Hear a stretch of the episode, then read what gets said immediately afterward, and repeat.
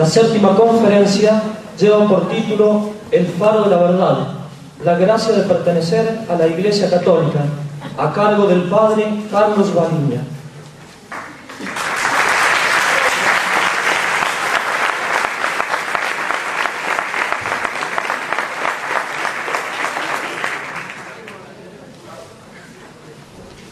El padre Carlos cursó sus estudios de filosofía y teología en el seminario diocesano Santa María, Madre de Dios de San Rafael, Mendoza. Ordenado presbítero en dicha diócesis el 4 de diciembre de 1993. Sacerdote perteneciente a la eparquía ucraniana en la Argentina. Capellán militar asignado a la atención pastoral de la Gendarmería Nacional licenciado en Ciencias Físicas por la Universidad de Buenos Aires, diploma de estudios avanzados en Filosofía por la Universidad de Barcelona, doctorado en Filosofía por la Universidad de Barcelona, profesor de Filosofía de las Ciencias 1 y 2 en el Instituto Superior del Profesorado Antonio Sáenz de Lomas de Zamora profesor de antropología y ética en la Escuela Superior de Gendarmería. Le dejamos la palabra.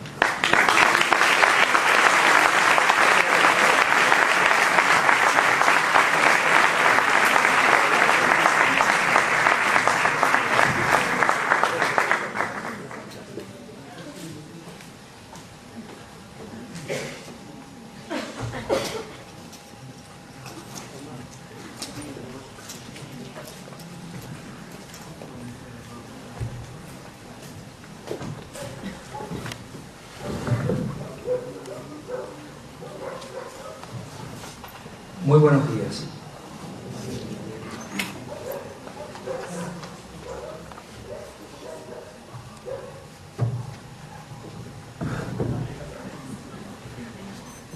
Me imagino que lo que yo voy a decir ahora es lo mismo que habrá dicho cada uno de los disertantes. Y es que me veo obligado a resumir enormemente en una hora de exposición algo que en teología es un tratado completo, lo que se llama como Tractatus de Vera Ecclesia, que son las razones de índole natural, asequibles a la razón, que nos permiten aceptar con razonabilidad, con credibilidad, que la Iglesia Católica Apostólica Romana es la verdadera Iglesia de Cristo. Digo que es todo un tratado bastante extenso, con un montón de sutilezas. Bueno, vamos a ir a dos o tres cosas esenciales ¿eh? para que ustedes tengan una, un buen panorama de la cuestión. Voy a comenzar porque me pareció un buen resumen, que es asequible a todos, leyendo y comentando algunas cosas del Catecismo para Adultos del Padre Castellani, donde él habla expresamente del tema. Resulta que a Castellani le pidieron un curso de teología para laicos, y Castellani explica en el libro ese que eso es imposible, porque la teología supone la filosofía. Unos cuantos años estuve de filosofía, y la teología supone saber latín y saber una punta de cosas, por tanto dijo, vamos a hacer un curso, un catecismo mayor, un curso de catequesis avanzada para laicos. Y así surgió el libro. Les advierto algo con respecto a ese libro. Yo soy admirador y me considero discípulo del padre Castellani. Le debo la mayor parte de las cosas que sé. Que ese curso es una desgrabación de un curso que dio en el año 75 y está plagado de errores. Se ve que el padre nunca se lo llevaron para corregir, el que lo desgrabó no sabía demasiado de filosofía y teología y está plagado de errores. Habría que hacer una reedición crítica, corrigiendo con cuidado una cantidad de cosas. Pero el curso es muy bueno. Igual Eso sería muy bueno, hacer una corrección crítica, porque le hace falta. Alguien dice en teología que coloca unas cositas. Castellani dice, Cristo fundó un reino visible.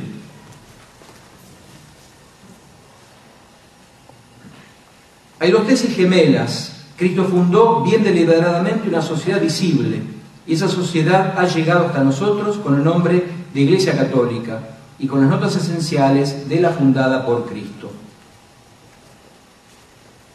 Catarina insiste en el hecho de una sociedad visible. ¿Por qué? Lo dice oponiéndose a la tesis de la Iglesia invisible propia de los reformadores del siglo XVI, Lutero y Calvino, que decían bueno, que la Iglesia se había corrompido absolutamente y que había devenido en una sociedad puramente invisible, que la Iglesia romana de aquella época no representaba en absoluto la Iglesia de Cristo. Entonces siempre se ha insistido enormemente en la visibilidad de la Iglesia. Es cierto que la Iglesia tiene un aspecto visible otro invisible. Es algo análogo a nuestro Señor. Cristo tenía un, cuerpo humano, una naturaleza humana, visible, pero no era visible su divinidad, que era la que coexistía con su humanidad. Entonces uno a través de la humanidad de Cristo podía percibir la divinidad pero no directamente. Algo parecido pasa con la iglesia. La iglesia, tiene un aspecto visible otro invisible. Obviamente el invisible es el más importante. En última instancia, lo que anima a la iglesia es el Espíritu Santo, que le da vida, la santifica y la mantiene, como iremos viendo. Entonces, el primer punto, un reino visible, perceptible por los ojos y los sentidos. Acá hace una larga reseña de la Revolución Protestante, no la voy a hacer en este momento por cuestiones de tiempo, lo habrán ido viendo, lo verán en el curso de estas conferencias, pero vamos concretamente a la prueba. Caterina dice, es tan evidente que Cristo quiso fundar y fundó un reino visible que casi es superfluo probarlo. Y eso es cierto. Yo les digo la verdad, uno ya obviamente está convencido de la divinidad de la iglesia, ¿no? Este tipo de cosas es más bien apologética, uno ya está confirmado en todo esto, y, le resulta casi increíble que alguien pueda dudar del hecho portentoso de esta sociedad que tiene 20 siglos de existencia, que es la Iglesia Católica. Y que alguien pueda dudar, con los evangelios en la mano, que Cristo quiso fundar una iglesia. Hay textos, pero por decenas. Yo voy a citar algunos nomás. Pero yo no puedo entender cómo alguien con la Biblia en la mano puede negar la existencia de la iglesia. Cuando Cristo habla reiteradamente de la iglesia y de su reino y de la sociedad que le está fundando. Entonces, esto es lo primero, ¿no? Es, es de evidencia palmaria. Es lo que dice Castellani. Dice, es superfluo probarlo. Debe ser concebido, por ejemplo, en la anunciación del ángel a la Virgen. Le dará Dios el trono de David su padre y su reino no tendrá fin. Reino. Ya de entrada en la anunciación se habla de un reino. Y dice, y hasta antes de morir, en que aprueba la petición del buen ladrón. Acuérdate de mí cuando estés en tu reino. La primera palabra de Cristo en su prédica es la misma de la anunciación del, de su anunciador el Bautista. Convertíos porque te acerca el reino convertidos, es decir, cambiad de mente. Lo que Cristo dijo lo hizo. Comenzó Jesús a hacer y a enseñar. E hizo tres cosas. Reunió una multitud, formuló una legislación y estableció autoridad. Si quieren algo más evidente que quiso fundar una sociedad, reunió una multitud. Por ejemplo, Mateo 4, 17. Desde entonces, o sea, después de su bautismo, comenzó a predicar y decir, convertíos porque está cerca el reino de los cielos. Y la gente se le acercó. O si no, Mateo 28, fin del Evangelio de San Mateo, id y enseñad a todas las naciones, bautizándolas en el nombre del Padre, y del Hijo y del Espíritu Santo, haciéndoles observar todas las cosas que yo os he mandado. ¿Mm? O sea, una misión agentes, una misión exterior, reuniendo una multitud. Segundo, formuló una legislación propia de esa nueva sociedad, una nueva ley, no contraria a la de Moisés, pero por encima de ella. Habéis oído que se dijo a vuestros padres, yo empero os digo. Entonces Cristo va ahí en capítulo 5 de San Mateo interiorizando la ley de Moisés, pero con autoridad propia. Piensen en la enormidad que es decirle a los judíos, Moisés, Moisés os dijo, mas yo os digo, con autoridad fundacional. Una nueva legislación propia de esta, sociedad. Tercero, autoridad. Cristo dio autoridad a ciertos miembros de esa comunidad naciente que él eligió, les dio autoridad verdadera, los nombró. Te van a decir las narraciones de la designación de los apóstoles, Cristo sube a la montaña, pasa la noche en oración, baja y designa a los doce apóstoles, enviados en griego. ¿no? Y la culminación que es cuando nombra a San Pedro el sumo pontífice de esta sociedad. A ti, te daré, a ti te daré las llaves del reino, y todo lo que atares sobre la tierra quedará en el cielo, y viceversa. A su vez, en Juan, palabra fuertísima, Juan 21, Juan 20, como mi Padre me envió, así os envío, incluso dándoles una misión análoga a la que ha recibido del Padre.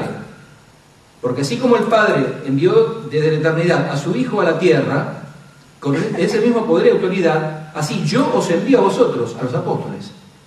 O sea, realmente recibiendo la misma investidura que Cristo había recibido al ser enviado por el Padre desde el seno de la Trinidad.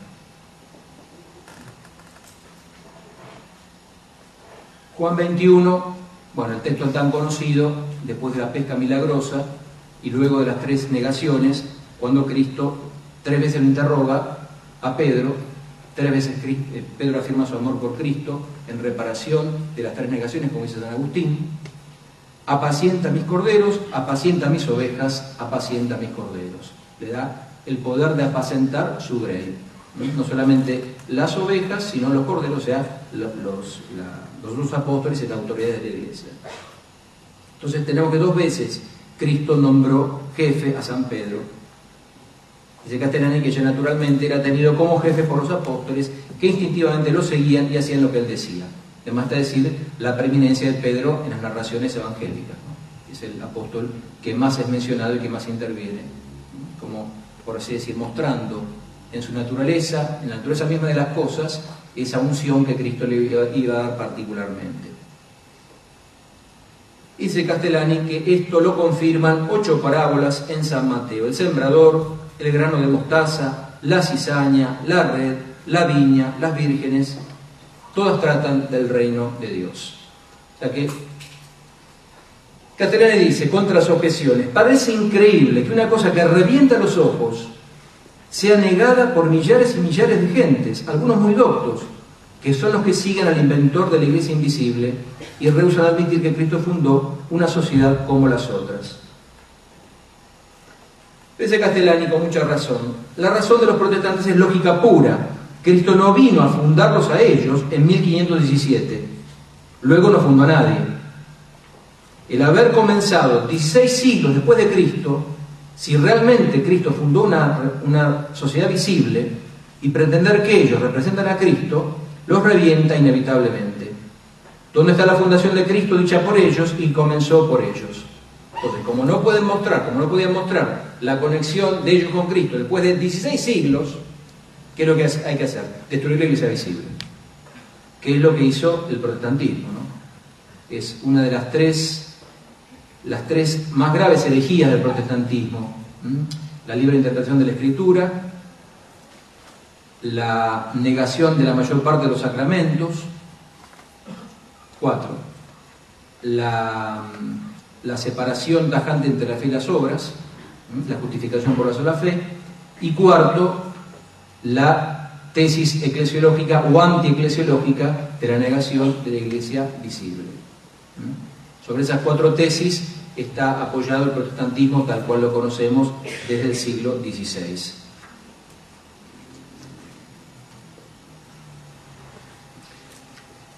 La alternativa es pretender que Jesucristo fue un gran filósofo como Platón, un gran moralista como Marco Aurelio o un gran poeta como Virgilio, y no un Mesías, o sea, un rey. Porque la palabra Mesías significa ungido, y los que se ungían eran los sacerdotes y los reyes. Decir Mesías es decir rey, y decir rey es decir un reino. O sea, por el lado que lo veamos, llegamos siempre a la misma conclusión.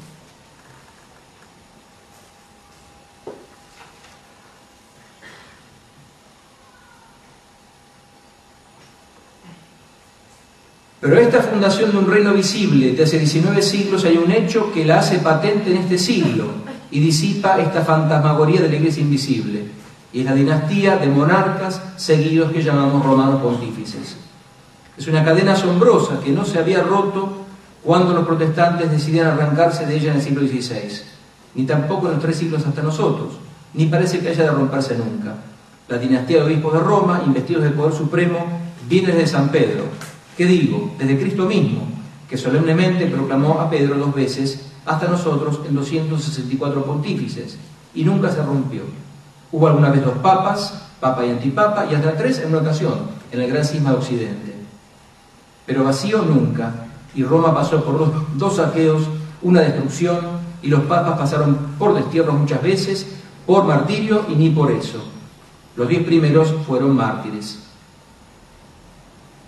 Lord Macaulay, gran crítico y pensador, una de las devociones de Menéndez Pelayo, escribió dos o tres páginas maravillosas sobre la dinastía de Roma, la más perdurable del mundo, más larga que cualquier otra del mundo, adjudicándole una comparación poética que es asombrosa por ser el protestante. Esa es la primera tesis, por así que Cristo quiso fundar un reino. Segundo, la Iglesia Católica es ese reino. Primero, Cristo quiso fundar un reino, no se puede dudar, no se puede dudar. Ahora, vamos a enfocar y ver que la Iglesia Católica es ese reino que Cristo quiso fundar. El reino fundado por Cristo ha durado hasta nosotros y su nombre es una Santa Católica y Apostólica Iglesia Romana. Aunque el alabarse a sí mismo sea poco elegante, gracias al gran fantasma protestante de la Iglesia invisible, tenemos que probar ahora que el reino visible de Cristo somos nosotros, ni más ni menos, o sea, la una santa católica y apostólica iglesia que nombramos en el credo de Nicea, que según los santos padres, antes de Nicea y después de Nicea, son las cuatro notas o propiedades de la verdadera iglesia. Vamos a desarrollar un poquitito brevemente también un tema extensísimo, que es el de las cuatro notas de la iglesia verdadera. Ustedes saben, cuando uno reza en la misa el credo largo, el credo niceno constantinopolitano, que uno dice una santa católica y apostólica. O sea, el credo de Nicea, o sea, del siglo IV, da cuatro notas de la iglesia de Cristo una santa católica y apostólica. Obviamente que se ha escrito y se ha hablado mucho sobre el tema de las notas.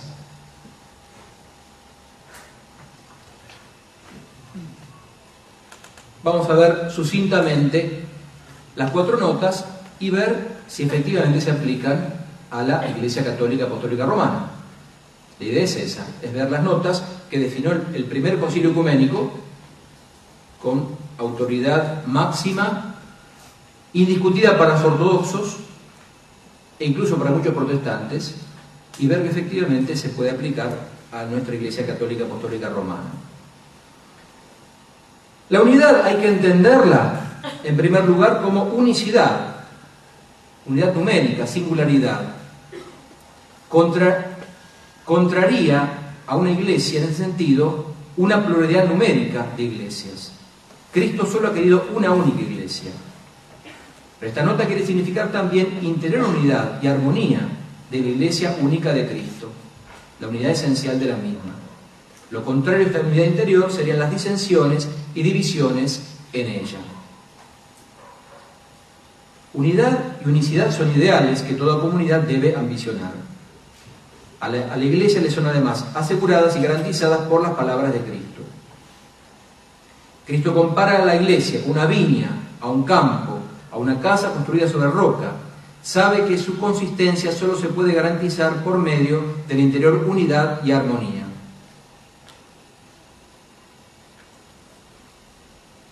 Todo reino, dice Cristo en Mateo 12, que está dividido en sí mismo será desolado, y toda ciudad o casa dividida contra sí misma no se podrá mantener de pie.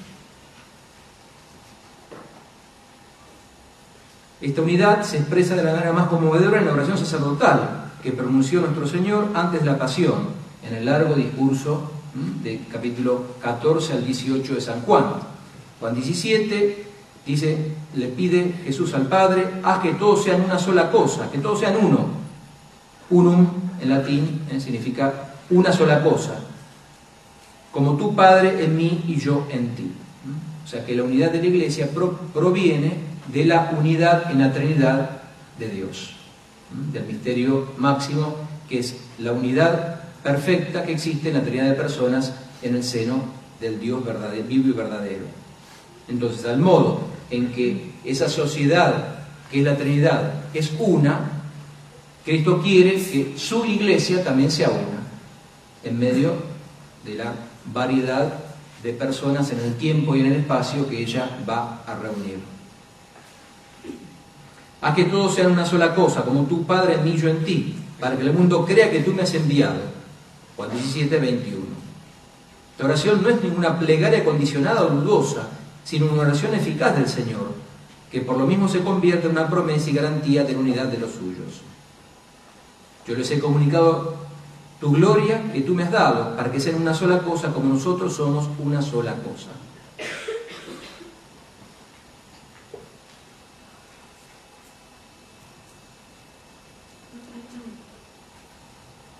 Esta unidad se presentó en la iglesia desde el comienzo. Piensen, siglo, fin del siglo I, siglo II, siglo III, la iglesia repartida por todo el imperio romano y más allá de sus confines, con dificultades de comunicación inmensas, una situación incomparable a la que vivimos actualmente, en la que uno con todos estos aparatejos está supuestamente en contacto instante a instante con todo el mundo. Aquella época, comunicaciones dificultosísimas, semanas, meses en muchos casos, y sin embargo, como dice San Ireneo de León, es el primer y gran teólogo de la Iglesia, ¿eh? el obispo San Ireneo, fines del siglo III, San Ireneo, el principio del siglo, fines del siglo II, principio del siglo III, San habla de una iglesia repartida por todo el imperio y que es una sola iglesia. Y vamos a ver cuáles son las características, pero pueblos de idiosincrasias completamente distintos, sin embargo, comulgaban en una sola fe y pertenecían a una sola iglesia. Pues fíjense que acá hay algo que, bueno, voy a insistir ahora, pero que es importante. No estamos hablando solamente de la fe, porque el cristianismo no es solo una doctrina, no es solo una doctrina, es una institución. O sea, nosotros no creemos en un ideario abstracto, no, no, creemos en un ideario encarnado en una institución. Eso es fundamental. Y es la institución la que ha sostenido el ideario, que de otra manera, como dijo Caterina hace un rato, podría ser, compararse a Platón, Aristóteles, a Marco Aurelio, a un gran pensador. No es mucho más lo que nosotros sostenemos, mucho más que una mera doctrina. Ojo, la doctrina es necesaria, aunque no es suficiente, es fundamental la doctrina, pero la doctrina encarnada en la institución, que la sostiene, la apoya, la ejemplifica y la aplica. Entonces, por eso es tan importante hablar de la iglesia. Y es tan importante distinguir el aspecto doctrinal esencial, pero que no es lo único. Porque si no sería una ideología más. Y de hecho no es una ideología, es más, es todo lo contrario de una ideología.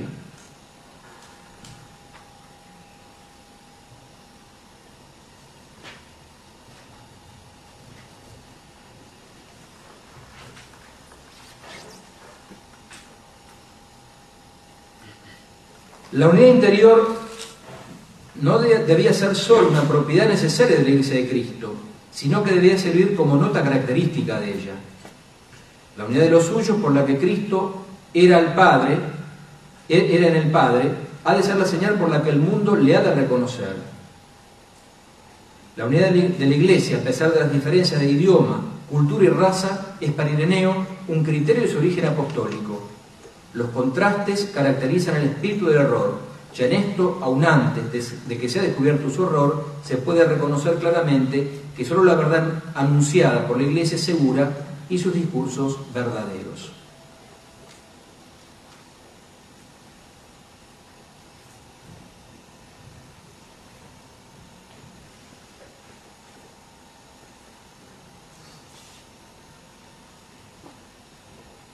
Importante aclarar que unidad no significa uniformidad. Es un punto yo creo que es de enorme importancia. Un solo Dios, una sola fe, un solo bautismo. Pero dentro de esa unidad hubo una pluralidad que respetó desde siempre las idiosincrasias de los diferentes pueblos.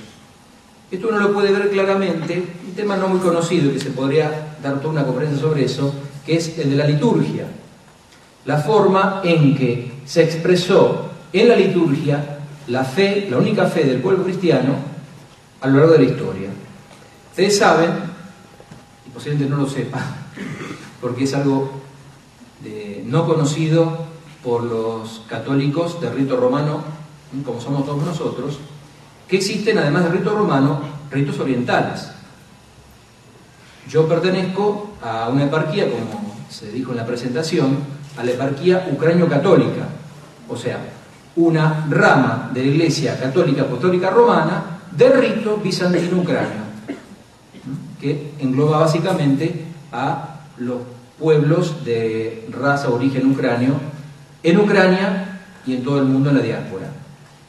Existen muchos ritos y lo notable del de, análisis de los ritos de la Iglesia es su admirable diversidad dentro de la unidad. Los ritos son muy diferentes.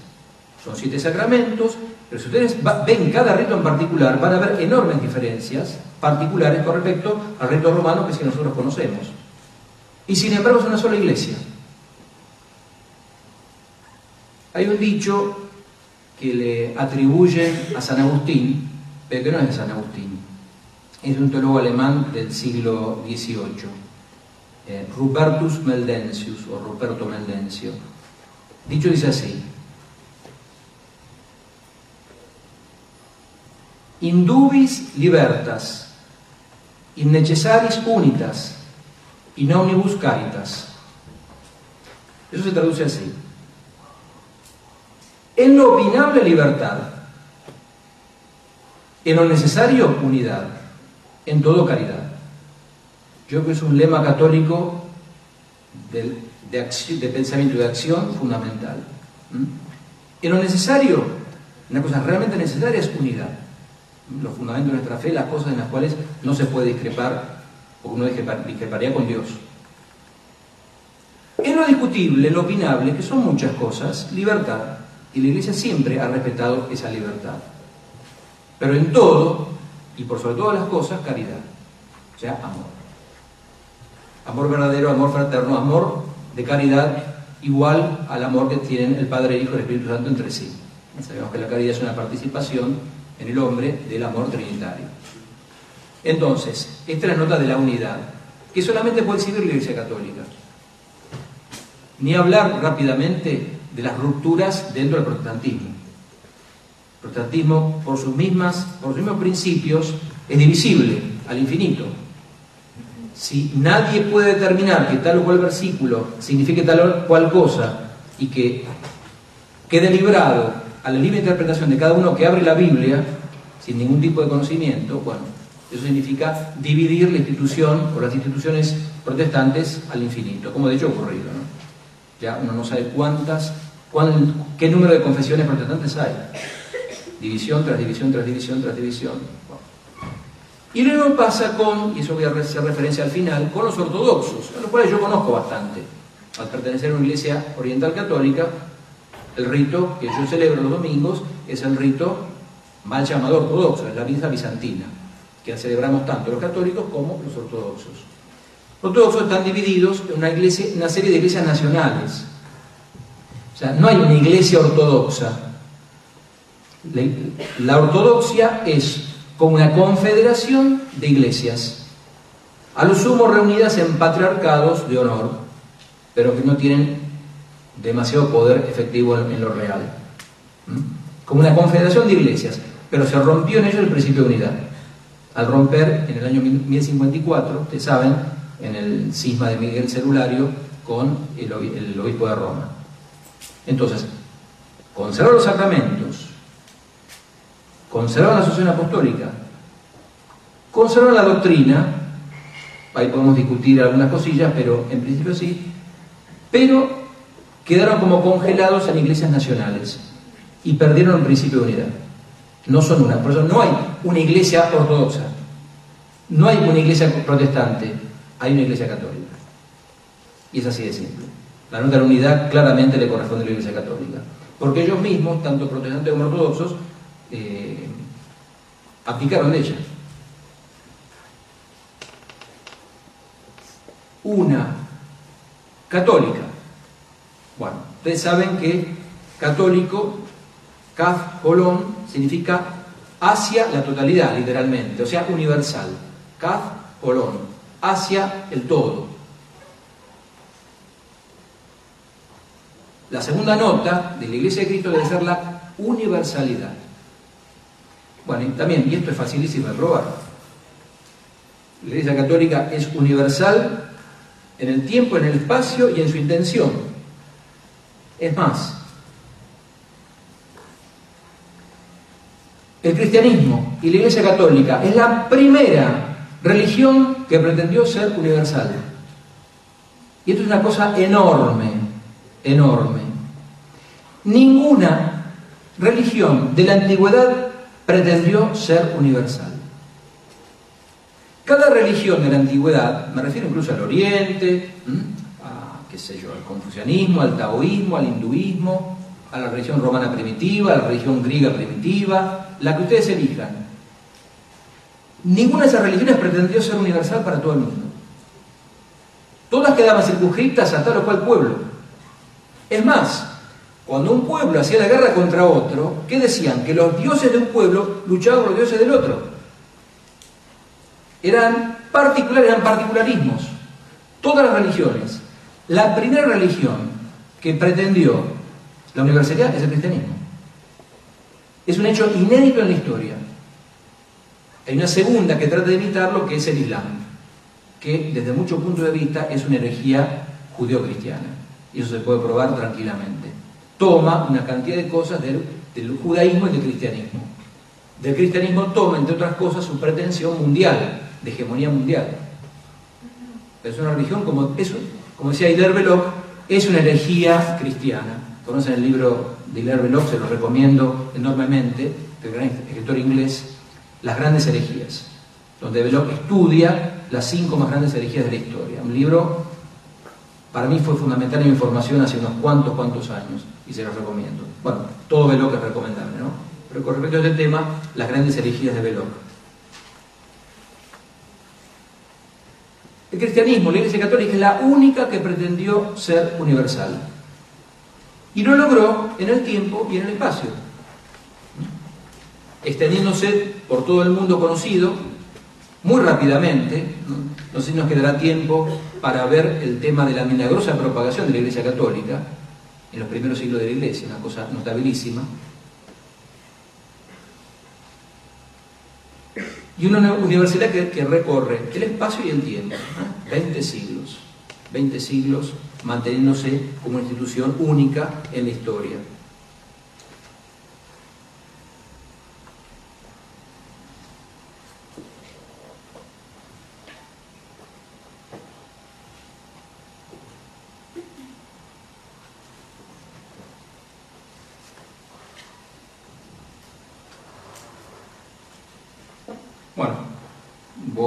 Resumir enormemente, es evidente con los evangelios en la mano que Cristo pretendió, salvada la primitiva e inicial particularidad judía, extender su iglesia a todo el mundo.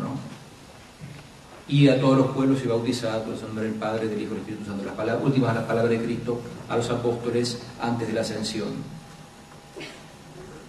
El Señor encomendó a su iglesia esta catolicidad como la misión más seria e importante. La iglesia primitiva está convencida y penetrada de esta misión universal. No había dudas al respecto.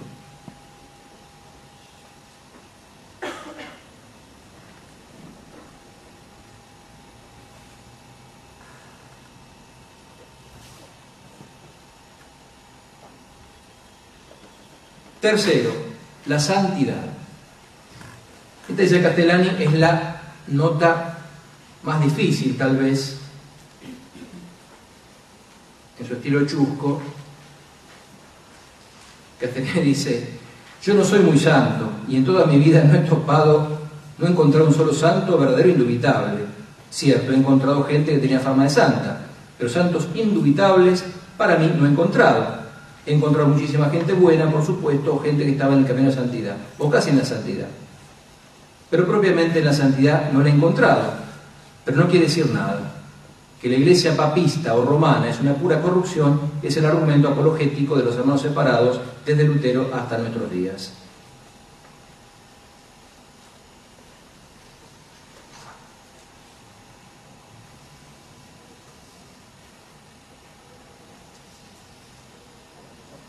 No hemos de gastar, como el cardenal Villó, 200 páginas para acabar de probar que las cuatro notas que Cristo mismo asignó a la iglesia por refundada pertenecen a la iglesia romana. Baste decir que en su Tractatus de Iglesia Villó dice que de sus propios principios esa iglesia fluye honradez y que los hechos de virtud que ostensiblemente existen en ella los vindica como hijos suyos a la faz del mundo. y que los malos hijos que también existen pertenecen a la cizaña que anexó Jesucristo, que no anulan al trigo y que si algún día la cizaña crece tanto que tape y haga desaparecer casi el trigo, ese día será el fin que marque el fin esperado de la iglesia militante y el surgimiento de la triunfante. Como sabemos, la iglesia tiene tres estratos. Uno el terreno, que es la militante, otro el purgatorio, iglesia purgante, y el tercero, que es la iglesia triunfante, la iglesia del cielo, a la cual están destinadas estas dos. O sea que los que dentro de la iglesia han sido malos y aún malísimos, no lo han sido por seguir a la iglesia, sino por no seguirla. Y acá cuenta algunas anécdotas, no, voy a irme por las ramas. Pero es muy importante lo dice Castellani. Punto uno. Cristo no aseguró que la iglesia fuese inmaculada y perfecta aquí en la tierra. Está para eso la parábola del trigo y la cizaña el mismo campo convive el trigo y la cizaña. Y al comienzo, como dice Cristo en la parábola, son indistinguibles. Y recién se los puede separar cuando crecen y el trigo da fruto y la cizaña da lo que da la cizaña. E incluso dice Cristo que no es facultad del hombre hacer esa separación última, sino los ángeles a fin de los tiempos, como dice la parábola. Esto les digo, para mí es de enorme importancia, parece una cosa más importante de la plática esta. La iglesia es santa, es santa en primer lugar por su fundador, es santa por el espíritu que la anima, que es el Espíritu Santo, es santa por sus enseñanzas, un camino apologético muy sencillo para cualquiera que quiera seguirlo es estudiar y asombrarse de la maravillosa, doctrina del cristianismo, de la Iglesia Católica. Ver, por ejemplo, esa plasmación casi perfecta de la doctrina que es la sumatología de San Tomás de Aquino, que es una catedral. Se lo ha comparado muchísimas veces y les digo es algo cierto. Encontrar esa trabación de doctrina, de conocimientos filosóficos, teológicos, en una unidad viva como una suma teológica y asombrarse frente a ello. O sea, unos productos máximos del ingenio humano que pertenece a la Iglesia Católica. Pero eso no significa la santidad inmediata de todos sus miembros. ¿Y por qué hago hincapié en esto? Porque de una mirada a veces demasiado idealista o rosa de la iglesia puede desembocarse fácilmente en un escándalo y en la pérdida de la fe. Uno debe tener una, una fe razonable, informada e inteligente. y saber que en la iglesia conviven justos y pecadores. Es más, la iglesia está formada por pecadores. La iglesia santa está formada por pecadores, podríamos decir. Es como si uno dijese que en un hospital hay enfermos. Pónganse alguien que visite un hospital y se asombre porque encuentra enfermos. Cuando el desubicado es él. Más vale que un hospital va a encontrar enfermos. La iglesia es un hospital del alma. Cristo lo dice claramente. No he venido a buscar los justos sino los pecadores. Cristo vino para salvarnos, para redimirnos. Acá en, en su primera venida vino a salvarnos. Después juzgará al fin del mundo. Cristo juez. Pero aquí abajo vino a salvarnos. ¿A salvarnos de qué? Del pecado original y sus consecuencias y de la maldad que hay en nosotros. Y la iglesia tiene los medios para que el hombre pueda libremente salir del mal, del mal y acercarse al bien. Entonces, la iglesia es un gran hospital del alma. Entonces, no hay que asombrarse o escandalizarse cuando veamos algún fallo grande en miembros y miembros encumbrados de la iglesia. Entonces, yo creo que es de vital importancia. O sea, poder ver más allá de las falencias humanas y percibir la grandeza de la institución, que es una institución divina. Por la iglesia es humano-divina. Como institución humana es pasible de sufrir la conmoción de los siglos. El libro este de las grandes herejías es muy bueno porque les da una visión histórica, no ideal, ni idealista, ni idílica de lo que es la Iglesia Católica. La Iglesia pasó por crisis inmensas, inmensas, momentos dificilísimos, en los cuales la nave de Pedro, y la comparación es muy buena, Cristo la puso por algo, la nave de Pedro parecía hundirse. Con respecto a la gente buena o mala de la iglesia, hay una frase de Santa Catarina de Siena que a mí me gusta mucho. Santa, Catarina decía, una de las grandes santas, hablaba con el Señor casi diariamente, eh, tercera dominica, Santa Catalina. Ella decía, la mejor gente que he encontrado la encontré en la iglesia. La peor gente que he encontrado la encontré en la iglesia. Simultáneamente. Es, muy importante esto, ¿eh? para, por así decir, precaverse contra el mal que uno va a encontrar. Y uno tiene que superar e ir más allá. Y ver la fuente vivificante de santidad que opera en la Iglesia Católica. Incluso lo que no significa que la Iglesia Católica en algún periodo de tiempo pueda, por así decir, oscurecerse. Y voy a poner un caso concreto y muy importante. Yo traduje el año pasado, no voy a hacer la propaganda, simplemente lo voy a comentar, un trabajo de Cardenal Newman. Es un ensayo sobre los fieles y la tradición, del modo en que los fieles mantienen la tradición. Un ensayo a mí siempre me encantó muchísimo.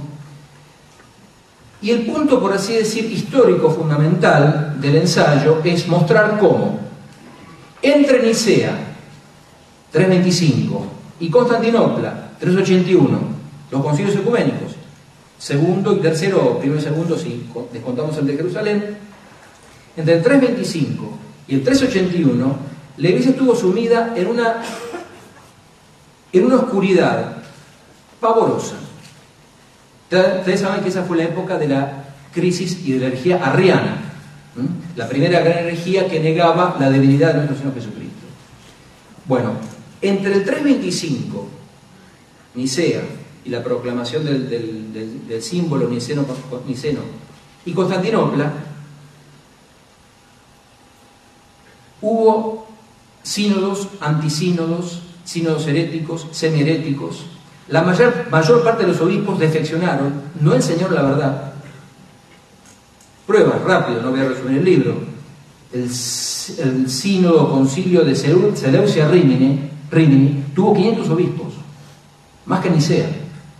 Tuvo, hubo más obispos arrenos y semiarreanos que los ortodoxos de Nicea. Durante casi 70 años la verdad estuvo oculta. Eran unos muy pocos obispos, San Atanasio principalmente, el gran líder de la reacción antiarriana, eh, San Hilario de Poitiers, eh, San Antonio en el desierto, unos pocos personajes sostuvieron la Iglesia Católica, en medio de una defección formidable de la mayor parte del episcopado. Pero con, pero con, y esto es lo importante del libro y de los hechos, con la adhesión de los fieles laicos a la fe católica. Newman prueba que fueron los fieles laicos, encabezados por unos, pocos obispos, los que mantuvieron la fe católica, en medio de la defección general del episcopado. Y esto es un hecho histórico. Por eso, como decía Cicerón, historia magistra vitae. Es fundamental conocer la historia. Conocer la historia completa y ver cómo pueden ocurrir esos oscurecimientos. Y sin embargo, la fe católica volver a resplandecer después de un periodo de oscurecimiento. ¿Mm? Ojo, no fue proclamado en forma infalible nada, pues es infalible, nada herético. Pero hubo dudas enormes, incluso por parte del Papa de Roma. Lo dice San Atanasio, explícitamente.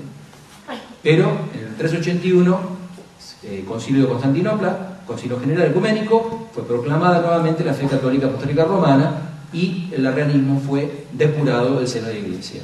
Pero luego de una confusión muy grande. Entonces, que no hay que pretender una homogeneidad y uniformidad permanente, no. Hay altos y bajos. Sin embargo, Dios actúa y vuelve a llevar las aguas a su nivel correspondiente. ¿Mm? Esto lo digo porque a veces en esas épocas de gran confusión puede enflaquecer la fe de la gente. Pero es importante recordar que fueron los laicos los que se mantuvieron muy firmes. Entonces en ese libro hay un largo elenco, eh, Newman hace un doble elenco de defecciones episcopales y afirmaciones de los laicos en toda la cristiandad, manteniendo la fe católica contra el realismo. Es algo para saber. Es una razones por las cuales yo traduje ese libro para dar un sentido histórico a la fe de la gente. La gente tenga conciencia de cómo ha sido la historia, para no, por así decir, ahogarse en un vaso de agua si llegan a venir momentos difíciles. Os voy a poner otro ejemplo, un ejemplo muy concreto, que para mí, en lo personal, es señal de esto que estoy diciendo. Es muy actual, por tanto puede ser discutible, pero yo voy a decir lo que pienso. El hecho de que el Papa Benedicto XVI haya reinstaurado la misa tal cual fue celebrada durante 1700 años en la Iglesia Católica, para mí es una señal clara de esa acción de Dios que mantiene lo esencial en su Iglesia. O sea, el haber vuelto luego de 40 años prácticamente a poner en vigencia un rito que nunca había sido suprimido teóricamente, pero de facto sí, y volver a ponerlo en el seno de la iglesia como modelo y como luz para los fieles y los sacerdotes, yo creo, veo en ese hecho una intervención clara de Dios. Una intervención que, digamos, desde el punto de vista humano no era, no era presumible. Supuestamente, con toda la propaganda en contra del mundo, un rito en latín antiguo que no sirve para nada, etcétera, etcétera, queda arrumbado. Totalmente contrario, fíjense, es algo totalmente contrario a lo que el mundo hace. El mundo está sumido en un permanente evolucionismo. Se deja lo viejo atrás, como peridilo. Decir viejo en el mundo actual es decir malo, decir nuevo es decir bueno. Es el mito del evolucionismo propio de la modernidad. El ir en contra de esa corriente y volver a restaurar y poner para la Iglesia Universal un rito venerabilísimo, el rito romano, ¿eh? para decirlo en términos técnicos, la liturgia damaso-gregoriana, pues no es misa de Pío V es liturgia damaso-gregoriana, por los dos papas fundamentales que intervienen en su, concreción, San Damaso y San Gregorio Magno. Porque San Pío V es simplemente una depuración del rito en el siglo XVI, del rito que venía de 1200 años antes. Entonces, volver a las fuentes es signo de vitalidad es el signo, la nota de la verdadera iglesia. Poder tomar, como decía Cristo, nova et vetera, lo antiguo y lo nuevo. ¿eh? Dice Cristo en el Evangelio que el buen predicador saca de lo antiguo y de lo nuevo y lo expone. Bueno, eso es propio de una iglesia que recorre la totalidad de los siglos. ¿Y que, ¿Por qué? Porque está vinculada con la eternidad. La iglesia es una inserción en el tiempo de la eternidad de Dios. Por eso puede hacer ese tipo de cosas y oponerse al espíritu de la época. Cosa imposible para cualquier otra institución. Yo es un argumento muy fuerte, muy fuerte o indica un poder sobrehumano, un poder que vaya más allá de las meras modas humanas.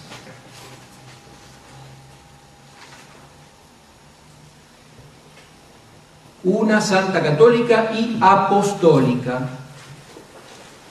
También esta nota es fácil. Apostólica o jerárquica o fundada en los apóstoles. Esta nota, si ustedes quieren, la Iglesia Católica la comparte con los ortodoxos. Los, ortodoxos son apostólicos. Eh, sobre todo en algunas sedes pueden mostrar la continuidad casi ¿eh? de, los, de los obispos hasta la época apostólica, cosa que puede ser notablemente la Iglesia Católica y notabilísimamente con la sede romana. Pero con una punta de sedes, yo tengo un libro, así de gordo, de páginas muy finas, que es, es un libro notable. Es un libro sobre todas las sedes de la Iglesia Católica, basada en, los, digamos, los documentos más antiguos, remonta en cada sede hasta el obispo más antiguo. Y es notable, ¿no? porque una cantidad de sedes de Europa, uno llega al siglo IV, III, en una asociación ininterrumpida, y les da la, la, asociación apostólica tiene un montón de, todas las sedes, pero notable es que de las más importantes casi hasta el siglo III o IV, en el caso de, la sede de Roma, hasta San Pedro. Bueno, eso es la apostolicidad, lo que se llama como sucesión apostólica, mostrar que uno recibe el poder de otro. Porque eso es lo grave de los protestantes. ¿Con qué autoridad vienen a predicar? Es la pregunta que uno tiene que hacer. ¿Con qué autoridad usted predica? ¿Quién le dio a usted el poder para hacerlo? Porque para, dicen, dicen la epístola de los hebreos, que uno tiene que recibir el poder de alguien. Está claramente dicho eso. Yo no puedo, porque de repente se me ocurre empezar a predicar. No, no. Yo tengo que recibir una misión de alguien anterior a mí. Bueno, eso significa la apostolicidad. el recibir una misión de alguien anterior y ese anterior se remonta en última instancia a los apóstoles. O sea, mostrar que la base está realmente en los apóstoles y en definitiva en Jesucristo. Bueno, los protestantes esto, ellos mismos lo quebraron, no lo pueden extinguir porque rompieron con, con la asociación apostólica. Todas las iglesias protestantes son apostólicas o no apostólicas. Inclusive ustedes saben que en un documento muy importante del siglo XIX, León XIII mostró que esa no apostolicidad se había consumado en la iglesia anglicana. La iglesia anglicana, que es una cosa muy rara entre cisma y herejía, pretendía tener apostolicidad. León XIII mostró que no era así. Con un estudio cuidadoso De, de los diferentes obispos y del rito de ordenación, mostró que no había apostolicidad en la iglesia anglicana. Ahora, dato rarísimo. Escuchen lo que les voy a decir. El Papa dijo eso, 1887 creo que era. ¿Saben que hicieron una cantidad de obispos anglicanos? Se hicieron reordenar por ortodoxos. Ahora, eso es una cola de paja inmensa, porque si ellos no creen en Roma, ¿por qué se hacen reordenar cuando Roma dice que no son obispos? Es una cosa, yo nunca pude entender eso. Y de hecho muchos fueron reordenados. Hasta el punto que actualmente es realmente un, galimatías discernir en la iglesia anglicana si no hay obispos verdaderos. Porque, ¿qué hicieron?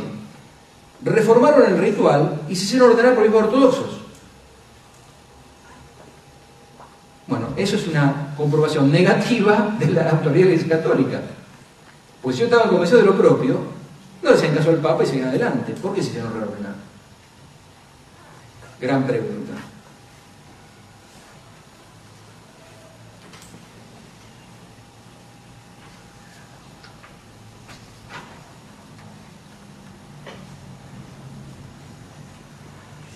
Bueno, para terminar,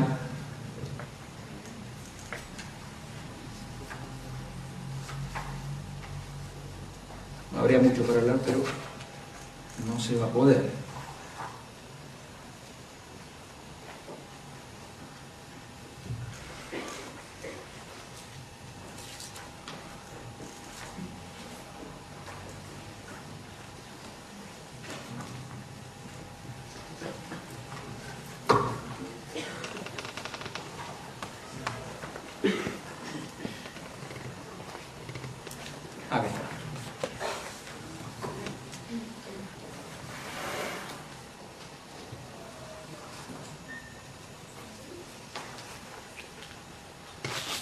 Decía el Concilio Vaticano I,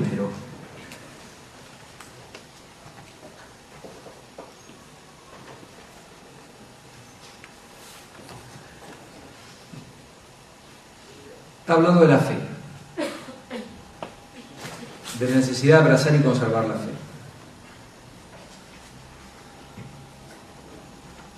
Porque sin la fe es imposible agradar a Dios y llegar al consorcio de los hijos de Dios, de ahí que nadie obtiene jamás la justificación sin ella, y nadie alcanza la salvación eterna si no persevera en ella hasta el fin.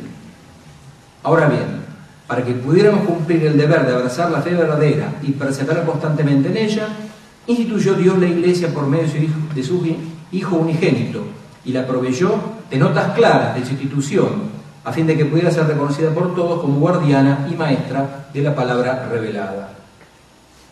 Entonces dice el concilio, porque a la Iglesia Católica sola pertenecen todas aquellas cosas, tantas y tan maravillosas, que han sido divinamente dispuestas para la evidente credibilidad de la fe cristiana. Es más, la Iglesia por sí misma, es decir, por su admirable propagación, exime santidad, en exhausta fecundidad, en toda suerte de bienes, por su unidad católica y su invicta estabilidad, es un grande y perpetuo motivo de credibilidad y testimonio irrefragable de su divina legación. De ello resulta que ella misma, como una bandera levantada para las naciones, no solo invita así a los que todavía no han creído, sino que da a sus hijos la certeza de la fe que profesan, se apoya en un fundamento firmísimo.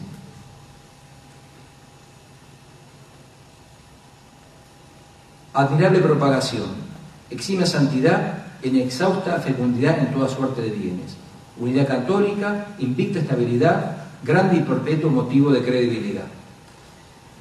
Y con esto yo redondeo más o menos una especie de círculo vicioso en el cual incurrí y que les quiero explicar, si no se le ocurrió alguno.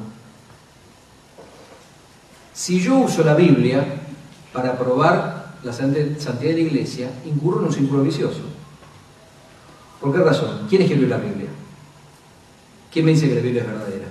La iglesia. También es otro de los contrasentidos de, los protestantes. Toman la Biblia. Pero ¿quién me dice que esos libros son libros inspirados y sagrados? El testimonio es, el testimonio es externo, es la Iglesia Católica, que dijo que esos 73 libros son 73 libros inspirados por Dios del Antiguo y del Nuevo Testamento. Entonces, probar tomar la Biblia, probar la iglesia, es incurrir en un círculo vicioso. Lo que no es un círculo vicioso es el hecho de la iglesia como tal, o sea, todo lo que vine diciendo. Creo que, creo que es el argumento más fuerte, digamos, sobre todo para alguien, que viene de afuera, ¿no? que no tiene fe y que observa la iglesia católica como tal. Todas las cosas que fui diciendo, ¿no? que en sí concurren en esta frase del Concilio Vaticano II. Y aún así, les digo algo, eso no produce inmediatamente la fe. Son motivos de credibilidad. Pero todavía estamos en el plano humano. Hace falta la fe sobrenatural. Que el hombre, viendo lo razonable de de lo, que, de lo que dice, de lo que enseña, del salto de la fe y crea que es la iglesia. Porque cuidado, creo en la iglesia una santa católica apostólica. No es evidente la iglesia como tal, que es la iglesia de Cristo, implica un salto de fe. Y les pongo un ejemplo concreto, algo que me pasó hace unos días, una discusión con un sobrino mío. No hay peor cuña que la de mismo palo, ¿no? Pero me dejó pensando mucho. Sobre todo por el diferente modo que puede verse lo mismo, ¿no? Estamos hablando, bueno, salió el tema de las riquezas de la iglesia. Y él me ponía el caso de San Pedro en Roma. Yo, Dios gracias, estuve en San Pedro de Roma. Yo les digo la verdad, fui a San Pedro y viendo todo lo que dije, qué idiota que es el argumento en contra de la iglesia por las riquezas. Porque era evidente que lo que yo tenía ahí enfrente, en San Pedro, era lo mejor de los más grandes artistas de la historia, póngale Miguel Ángel, el Bernini, puesto totalmente con un fin sobrenatural, que es la gloria de Dios. Habiendo gastado sumas ingentes, es cierto, pero para adorar a Dios. Bueno, ¿qué me decía mi sobrino? No, pero si la iglesia es pobre, si Cristo predicó la pobreza, ¿cómo hicieron eso? Es que ahí está, la cuestión. Si uno hace de la pobreza lo único importante y el único criterio, está perdido. Porque eso es materialismo. Es más, Cristo no fue totalmente pobre. Cristo no fue un linchera ni fue un mendigo. Tenía una túnica y un consútil. Cuando los, romanos, los soldados, van a sortear la túnica para partirla, perdón, sortearla para no partirla, porque la túnica era muy buena, era de buena calidad. Cristo no era un linchera. Cristo comía con ricos y pobres, pero también con ricos. Por eso los fariseos decían, es un borrachino y comilón, que va de festejo en festejo. Exactamente. Otra, cuando posiblemente María Magdalena, yo creo que María Magdalena, rompe el frasco de alabastro y unge a Cristo, y un frasco de alabastro carísimo, Judas que dice, esto se podría haber vendido a los pobres. Ojo el argumento de la pura pobreza. Ojo. Porque Dios es rico y Dios es dispendioso. ¿Mm? La pobreza es un instrumento, pero no es el objetivo final del ser humano, ni de Dios, ni de nada, ni de la iglesia. Entonces, si uno ve con el puro argumento de la pobreza, claro, pero ojo que eso es un perpetuo motivo de adoración a Dios y de un punto de vista humano de formación cultural. Uno realmente se engrandece. Les digo, cuando yo vi eso, vi San Pedro, entendí un argumento del padre Castellani. Castellani decía en una oportunidad que él viendo las, estatuas romanas en Ostia, eh, se dio cuenta de la inmortalidad del alma. ¿Cuál es la idea? Viendo estatuas de, hace los, mil, 1200, 1500 años, él hizo este silogismo rápido. El espíritu que hizo esto no puede ser más débil que esto, que todavía permanece. Si el espíritu lo hizo, el espíritu debe permanecer. Bueno, yo en Roma vi eso. Yo veía esas obras y decía, el espíritu de Miguel Ángel está hizo esto, está, yo lo percibo. Percibo el espíritu de tal o cual artista, percibo el espíritu del Papa que quiso hacer esto. Entonces uno percibía la inmortalidad del alma, por así decirlo, ¿no? un argumento indirecto, pero muy fuerte. A mí me impresionó la perennidad de las cosas antiguas. Es un argumento que eleva el alma y ayuda el alma. Entonces, no es un gasto inútil y ridículo, es un, ah, gasto por Dios, para Dios y para el engrandecimiento del hombre. Entonces, fíjense como el mismo hecho visto desde un punto de vista distinto, lleva a conclusiones diferentes. De un punto de vista puramente materialista, mi sobrino agarraba para ese lado. A mí me fortaleció y me confirmó la fe. Entonces, todos estos motivos son dispositivos. ¿Mm? Yo no pretendo convencer a nadie absolutamente con esto, ni llevarlo a la fe, mucho menos.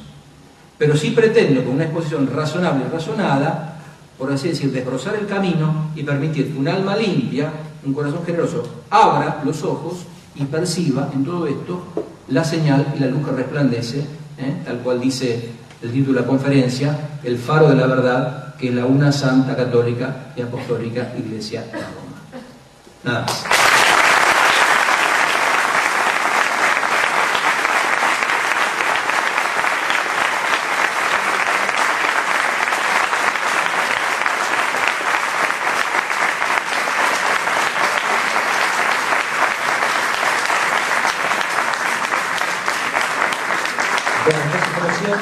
hay tiempo para hacer algunas preguntas.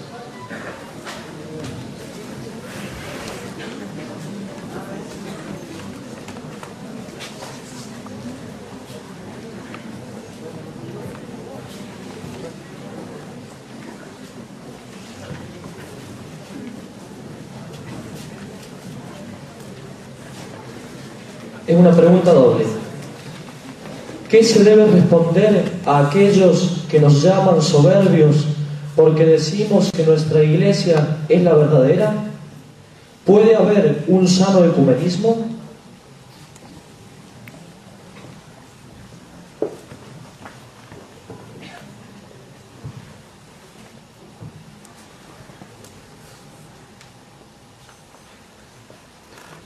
Soberbia es el afecto inmoderado de sí mismo. O sea, ya Aristóteles decía medio virtus. Toda virtud consiste en un justo medio. Los vicios consisten en errores por exceso o por defecto en un sentido o en otro. Igual que el egoísmo. El egoísmo es el amor excesivo de sí mismo, lo que no significa que uno no debe amarse a sí mismo el problema es la inmoderación. ¿eh? Si no, Cristo no hubiese dicho amar al prójimo como uno mismo. Eso supone amarse a sí mismo. Es bueno amarse a sí mismo. Es bueno tener conciencia de lo que uno tiene, de lo, de lo que uno ha recibido de Dios. Entonces, si uno concibe que uno pertenece a la Iglesia Católica por pura gracia de Dios y que no hay mérito alguno de nuestra parte y que debemos agradecer haber sido recibidos, no hay lugar para soberbia. Porque no hay nada que uno haya puesto de sí mismo, inicialmente por lo menos, hay una aceptación de uno mismo, pero el don fue recibido sin mérito y luego aceptado y no está en el mérito de uno. Entonces, pertenecer a la iglesia que claramente responde a la institución que Cristo quiso fundar, que tiene dos mil años, yo no veo la soberbia, yo simplemente lo que hago es recibir un don, hacerlo fructificar en mí, Dios mediante, transmitirlo a los demás. ¿Dónde está la soberbia? Yo no lo entiendo. Lo que pasa es que los que dicen eso están basados en bueno, lo que el Papa Benedicto ha, ha fustigado tantas veces, ¿no? sobre todo en su primer sermón, en el sermón antes del cónclave, la dictadura del relativismo. Para que no cree en la verdad, para que cree que todo es relativo, evidentemente que aquel que afirma la verdad o que cree estar en la verdad es soberbio. Fíjese que nunca decimos que poseemos la verdad. Uno dice estar en la verdad o ser poseído por la verdad, que para mí, para mí es la mejor expresión. O sea, uno no posee la verdad. Pues si la verdad es Dios, Dios me posee a mí, que es al revés. Pues estar en verdad no es señal de soberbia. Yo la, la cuestión contraria, la postura contraria es la soberbia, ¿no? El pretender que el aniquilar todo tipo de verdad puede ser una postura adecuada para el hombre, ¿no? que, es, que la base del relativismo. tenía una segunda parte, no me acuerdo. Si hay un sano ecumenismo. Sano ecumenismo, bueno, acá, bueno, me dio pie. Me dio pie, porque es algo que no lo iba a leer, pero lo voy a leer rápidamente, no por lo menos en lo esencial. Ustedes saben que hace, esto fue en junio, junio de este año, eh, la Santa Sede, bueno, la Congregación para la Doctrina de la Fe, volvió a afirmar la doctrina tradicional con respecto a la relación de la Iglesia Católica con los protestantes y con los ortodoxos. Si ustedes leen los diarios, habrán encontrado una explosión de odio del mundo contra lo que se decía. Porque en este documento, que está presentado en forma de preguntas y respuestas, la Congregación para la de la Fe, con aprobación del Papa Benedicto, obviamente, se responde con respecto a esa relación. Les voy a leer lo esencial.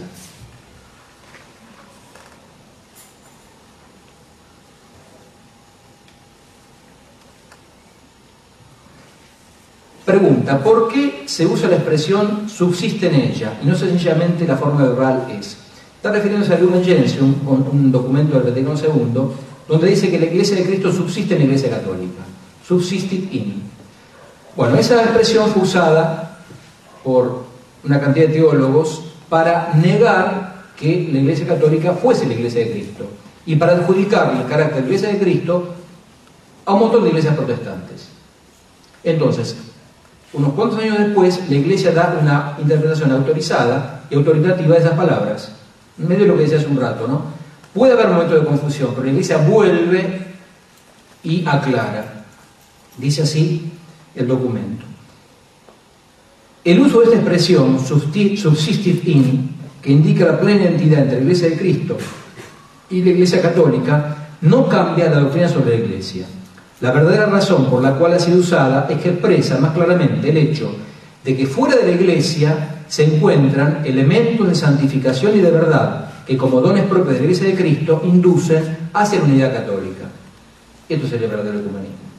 Por consiguiente, aunque creamos que las iglesias y comunidades separadas tienen sus defectos, no están desprovistas de sentido y de valor en el misterio de la salvación, porque el Espíritu de Cristo no ha rehusado servirse de ellas como medio de salvación, cuya virtud deriva de la misma plenitud de gracia y de verdad que se confió a la Iglesia. Cuarta pregunta, ¿por qué el Concilio Vaticano II atribuye el nombre de iglesias a las iglesias orientales separadas de la plena comunión con la Iglesia Católica, o sea, las ortodoxas? El concilio ha querido aceptar el uso tradicional del término iglesias separadas, puesto que estas iglesias, aunque separadas, tienen verdaderos sacramentos, lo que dije hace un rato, y sobre todo virtud de la asociación apostólica, el sacerdocio y la Eucaristía, por las que se unen a nosotros con vínculos estrechísimos. Por eso merecen el nombre de iglesias particulares o locales, o incluso iglesias hermanas de las iglesias particulares católicas. Por otra parte, la universalidad propia de la iglesia, gobernada por el sucesor de Pedro y por los obispos en comunión con él, haya precisamente en la división de los cristianos un obstáculo para su plena realización en la historia. Lo interesante es que en la quinta pregunta dice, ¿por qué los textos del concilio del magisterio no atribuyen el título de iglesia a las comunidades cristianas nacidas de la Reforma, o sea, los protestantes. Porque responde, según la doctrina católica, estas comunidades no tienen sucesión apostólica mediante el sacramento del orden y por tanto están privadas de este elemento constitutivo esencial de la Iglesia. Estas comunidades eclesiales, especialmente a causa de la falta del sacerdocio sacramental, no han conservado la auténtica e íntegra sustancia del misterio eucarístico según la doctrina católica, no pueden ser llamadas iglesias en sentido propio. Esto es lo que, lo que enojó grandemente al mundo, ¿no? Que la Iglesia Católica dice que las protestantes no son iglesias. ¿Por qué? Porque no tienen sucesión apostólica y no tienen sacerdocio y por tanto no tienen Eucaristía.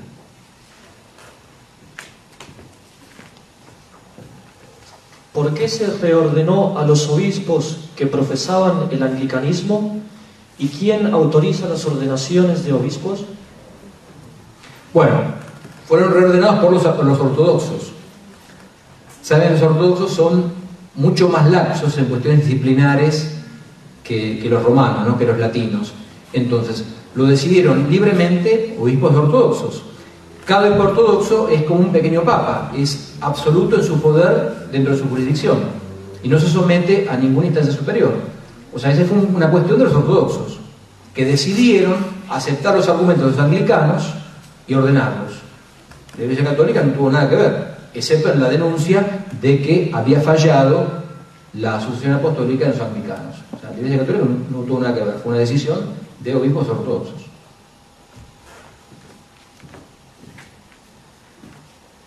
¿Por qué hay que preocuparse por defender a la Iglesia si sabemos que nunca perecerá?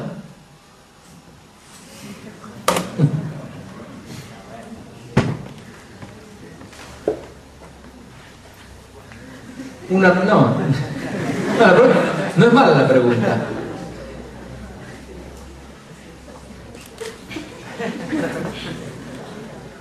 Ahí apunta un punto muy esencial, ¿no? Dios es omnipotente, Dios obra, y Dios obra por las causas segundas. Un tema filosófico, ¿no? La causa primera actúa por medio de las causas segundas. Y el Dios en el cual creemos quiso dotar a sus criaturas, especialmente las racionales, de participaciones de su bondad y de su verdad. Dios quiere que el ser humano haga cosas para Dios y que las haga Él. Dios no está continuamente haciendo milagros, sino que quiere que los suyos participen en su bondad y hagan cosas. Entonces, si la iglesia no perecerá, será porque se mantendrán fieles que lucharán por ella. Y la acción divina se manifestará en los fieles que actúen a favor de la iglesia. No hay que, no hay que esperar que Dios venga, ¿no es cierto?, desde el cielo y haga milagros permanentes. No, no, no. Dios quiere actuar a través nuestro. Y si la no perece, también es por mí mismo, que mantengo la fe católica, entonces yo soy, no soy solamente un espectador, soy un actor, un miembro, actor, y por mí también pasa la providencia. Por eso dije la pregunta es muy buena. La providencia también pasa por uno y por las acciones libres que uno realiza conforme a la gracia. Entonces no es cuestión de ver desde afuera a ver cómo Dios protege la iglesia, no. Esa protección va a empezar por mí.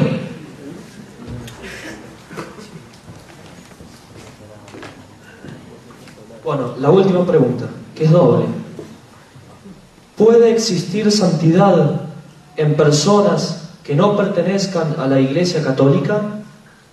¿Pueden llegar a ser canonizadas personas que no pertenezcan a la Iglesia Católica? Está bien, buena pregunta. Medio quedó respondida ahí al, cuando leí el, documento, la, esas partes del documento de la Congregación para la Doctrina de la Fe. Hace referencia a ese, a ese dictum antiguo, extra ecclesia nulla salus, de San Cipriano, obispo de Cartago. Afuera de la iglesia no hay salvación. Pasa que, bueno, hay que dar un tratado de eclesiología y no se pudo dar, ¿no? Ni mucho menos. Pero la iglesia tiene diferentes niveles. La iglesia es el sacramento, es el sacramento fundante en cuanto medio de transmisión de la, de la gracia a los hombres después de la dispensación hecha por nuestro Señor Jesucristo. La iglesia actúa más allá de las fronteras visibles de la misma, de diferentes y misteriosos modos sea por su ejemplo, su liturgia, sea lo que sea, es el canal de la gracia. Entonces, yo no tengo dudas que hay gente exteriormente, aparte, fuera de la iglesia, en los cuales la gracia de Dios actúa, en forma invisible, incluso indirecta a través de la iglesia.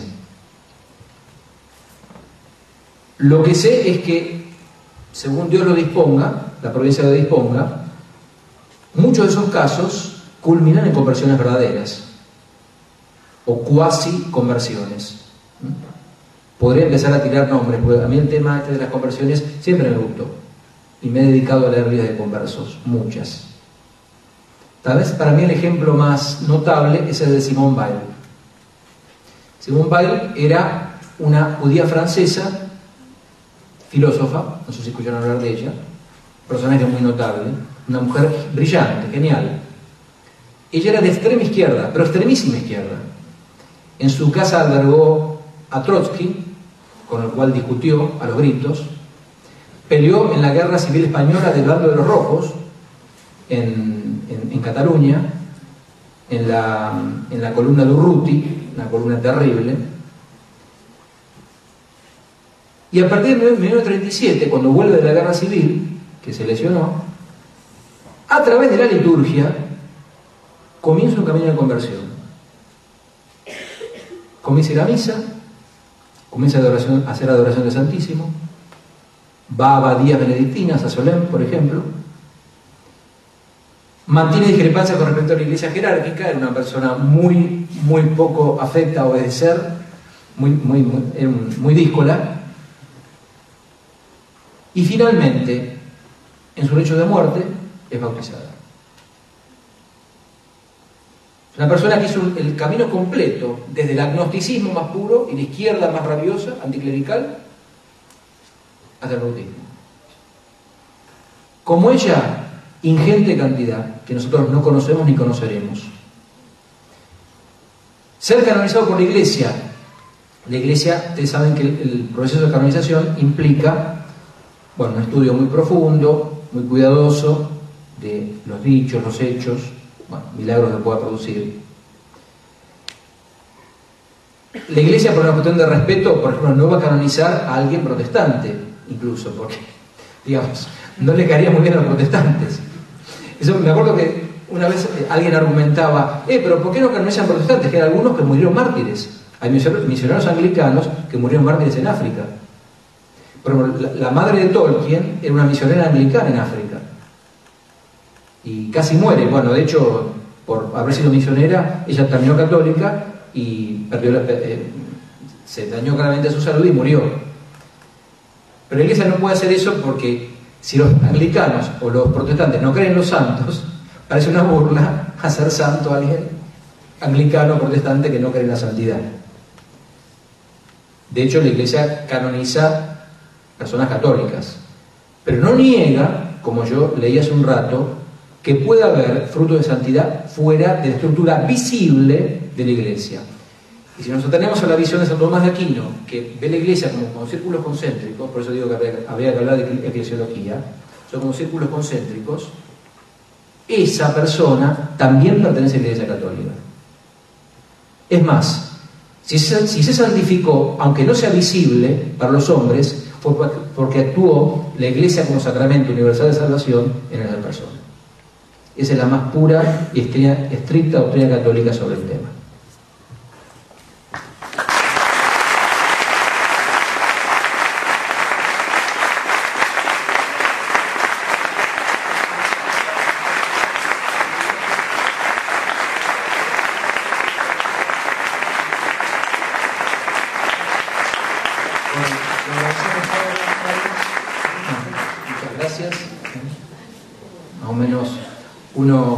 Da cuenta por los rostros si, si hubo interés o no hubo interés. Así que sí, sí, les agradezco la, atención prestada y me imagino que habrá 100.000 preguntas en el tintero, ¿no? Muchísimas, más está decirlo. Pero bueno, uno qué es lo que pretende con esto, dar un disparador. Yo mencioné algunos libros, bueno, tiene este de congreso, hay que formarse. en esto para terminar, esto es fundamental, hay que formarse. La conversión es del corazón y de la cabeza. Ambas, no separemos, ambas. ¿eh? Eh, no basta con tener buenos sentimientos cristianos, hay que tener cabeza cristiana. ¿eh? Yo recuerdo perfectamente cuando se produjo mi conversión, a través de Chesterton y Castellani. Recuerdo perfectamente cuando ellos bautizaron mi inteligencia y empecé a entender un montón de cosas que yo entonces no había entendido. Y creo que acá hay mayoría de estudiantes, secundarios, terciarios, uno debe tener una fe proporcionada al propio Estado. Si una persona es universitaria, tiene que tener fe universitaria. Uno no puede tener una fe del carbonero. La fe del carbonero es para el carbonero. Una persona profesional tiene, tiene una fe proporcionada a un profesional. Y debe saber dar razones de la propia fe en el ámbito en el cual se va a mover. Es lo que dice San Pedro. Porque entonces ustedes que son la iglesia van a actuar en sus lugares de trabajo o lugares de estudio o lugares de enseñanza de una manera extraordinaria. Y así se hizo la iglesia. Y cuando yo mencioné hace un rato la de, de la fe de los laicos, lo dije muy en serio. Yo creo, soy un convencido de la fe de los laicos y de la importancia esencial que tienen los laicos en la transmisión de la fe. El cura simplemente es una parte importante e inseparable, pero la acción apostólica del laicado es esencialísima, esencialísima. O sea, ¿cuánta gente llegó a la fe por el testimonio o el ejemplo de un buen, de un buen fiel cristiano? Así que yo creo que la formación es esencial y estos cursos lo que sirven sobre todo es para, bueno, ver un montón de cosas, enterarse de cosas y sobre todo motivarse para seguir el trabajo individual, bueno, guiado por otra persona, obviamente, pero el trabajo de investigación personal que es esencial y insustituible, absolutamente insustituible. Así que los, los exhorto que lo hagan ¿eh? de vivo corazón porque me parece fundamental.